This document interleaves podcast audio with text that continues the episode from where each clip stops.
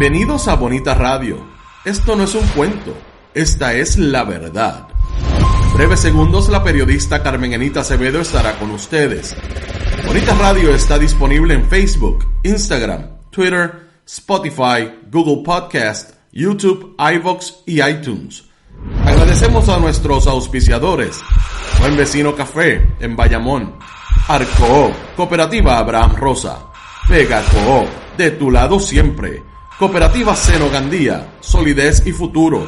Juana Díaz Coop, somos parte de ti.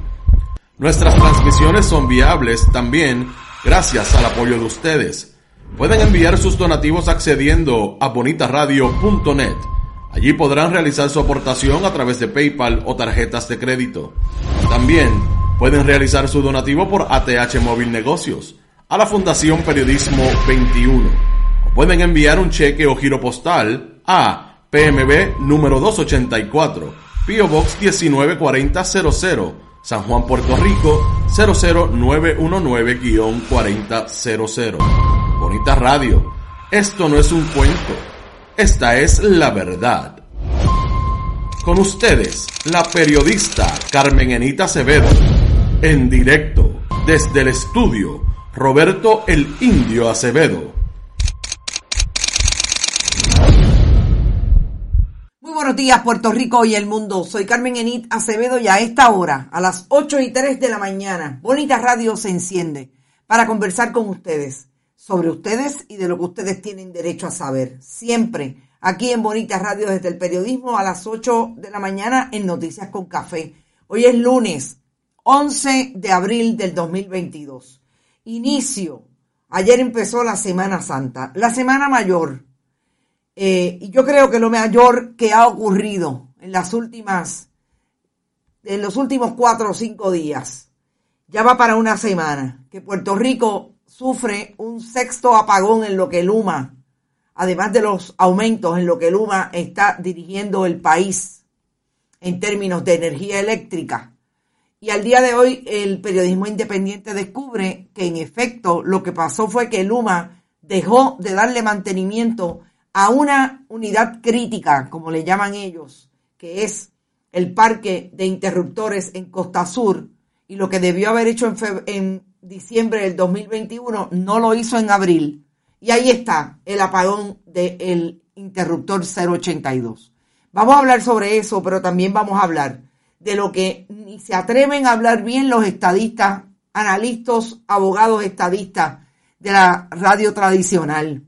Ahora dicen que la ley de los cabileros por la estadidad es vaga. Lo sabíamos. Desde el día uno se discutió desde el peritaje, como dice Carlos Ramos, el profesor Carlos Ramos, el embeleco de la ley de los cabilderos por la estadidad. Ahí están ahora el Departamento de Justicia tratando de defenderla en el tribunal, hoy a las 2 de la tarde, va a dilucidar en el tribunal ante el juez Anthony eh, Cuevas si en efecto pueden destituir a Elizabeth Torres, que se gana la friorela de 120 mil dólares anuales de la chequera del pueblo, por una ley que incluso los mismos estadistas dicen que es vaga. ¿Dónde está Tomás Rivera Chats? Carlos Johnny Méndez. Buenos días, Puerto Rico. Nilda Lebrón está por ahí, Maggie García, Carmen Negrón, Juan Carlos Olmeda. Saludos y buenos días a todos y todas. No podrán sacar a Elizabeth Torres, dice Milagros Ortiz Ramos. A mí me huele que no va a pasar. Por la propia ley. No es porque sea un juez popular, porque Anthony Cuevas no es un juez popular. Eh, Tomás Rivera Chat, para cuando empiecen las defensas de por qué no lograron en el tribunal que sacaran a Elizabeth Torres. Bueno, eso es lo que pensamos incluso piensan los propios abogados estadistas, porque dicen que la ley es tan maga y tan parca que no hay manera de establecer que no hizo su trabajo. Compartido, dice Carmen Negrón, compartan, compartan, compartan, no se olviden. Los empleados de Luma creen que los de las montañas no los ven paseando. Wow, Iván Padua, saludos. Saludos, Iván Radisson Caraballo, tú eres nuevo. Saludos y que mucha gente nueva veo por ahí. Madeline Rivera Ramos estaba perdida, pero llegó. Dice Rodolfo de Jesús Estremera, que está desde la República de Texas. Saludos, saludos. Qué bueno que están por ahí. Mi amiga Lilian Ferrer también está por ahí. La diáspora que nunca nos falla. Qué bueno. Ese es el juego, dice Robert Baldwin y Carlos Pérez. Saida Mejía, compartan, sharing en inglés. José Joseph Villalobos Cruz, con denunciar la corrupción en el Partido Nuevo Progresista, se ganó el dinero, dice Elizabeth Torres, sarcasmo. Eh, dice, dice de Elizabeth Torres, quien hizo el comentario, fue Joseph. Saludos, Joseph. Eh, Laura S. Nazario, que hacía rato que tampoco la veíamos por ahí. Qué bueno que están todos. Volvieron al redil. Recordemos que estamos en Bonita Radio y que aquí pueden donar a través de PayPal y tarjetas de crédito. Nunca se olviden, vayan a bonitasradio.net. Madeline llegó. Carlos Pérez, compartan. Eh, el asunto de las mareas, que alguien dice, salió la lista de los invasores de las mareas. Honestamente, yo no tengo otra lista que no sea la lista que ya publicamos la semana pasada, que está precisamente contenida en la carta que Rafael Machargo le enviara en el 2020, agosto del 2020, a el CRIM, estableciéndole esa gente hicieron transacciones ilegales en la reserva de Jobos, eh, estuarina de Jobos, sector Las Mareas en algunos casos, y están dentro de los predios que se supone son terrenos de recursos naturales. Pero el crimen, mire, como ellos lo que hacen es eh, cobrar y no hacen ninguna investigación, pues ahí están. Eh, Noemí Rosario también está por ahí, José, eh, José Manuel. Bueno, tenemos mucho en el pipeline porque yo quiero empezar con una nota que puede indignar a cualquiera.